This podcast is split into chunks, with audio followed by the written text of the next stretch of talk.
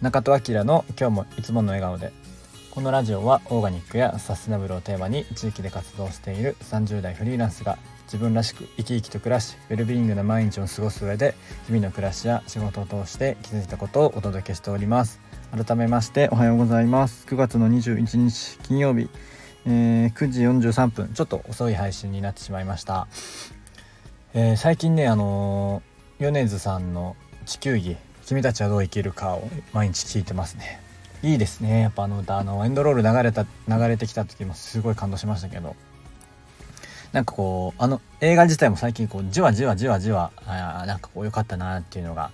感じてます。なんでさまたねちょっともうちょっとしたらもう一回見に行きたいなと思ってるんですけど。僕の周りもね本当良かったっていう声がやっぱ多くて、えー、なんかねもういい悪いとかっていう感じじゃないんですよね。なんかこの評価してる人ものねあの友達もあの宮崎駿にファンレター書きたいと思ったくらい、えー、よかったって言ってる人もいましたね。うん、うん、もう一回見たいなーっていう感じがしてきました最近。はい、えー、今日は釣りの魅力を少しお話ししたいと思います。本題に入る前にお知らせです。えー、9月15日、えー、長野県佐久穂のコミュニティカフェ呼吸で、えー、イベントがあります。出ます、えー、ウェルビーイングとか移住とか暮らしとかっていう感じですね。ちょっともうちょっと声かけます。はい。えっとあとはメバイファーム僕がやってる団体の、えー、団体で9月にお産のイベントも企画中です。まだちょっと日程確定してないんですけど確定次第、えー、お知らせします。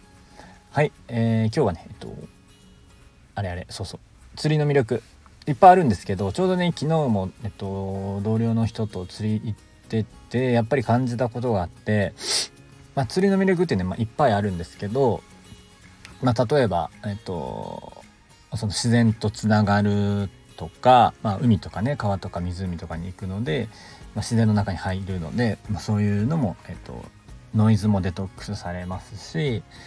まあ、あとはねこの、まあ、逆に、まあ、逆にっていうこのなんつうかなえっと、まあ、自分に変えるきっかけにもなるというかそう自然とつながるのでえっとなんていうかこう集中できたりとか、えー、こうちょっとねこう自分に向き合う時間ができたりもする僕の場合はねしたりもするするし、まあ、あとねやっぱ釣れた時は楽しいですよね。でえっとまあハラハラするというかさ生き物なので相手が。っていうので結構ねこのどうにもならないこともあるんですよね。よく例で挙げてることがあって例えばえっとプロと素人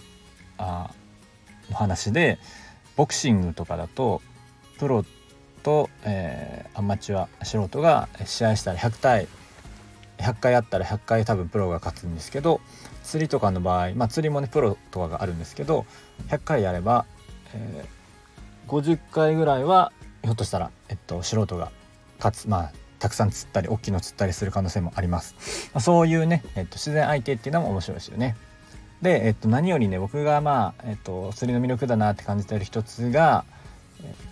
その魚をね釣った瞬間の、え笑顔ですね。これがすごいんですよね。えっと、まあ、昨日もねちょっとその会社の人と行って結構ね見た目はいかついおじさんなんですけどえー、なんか、ね、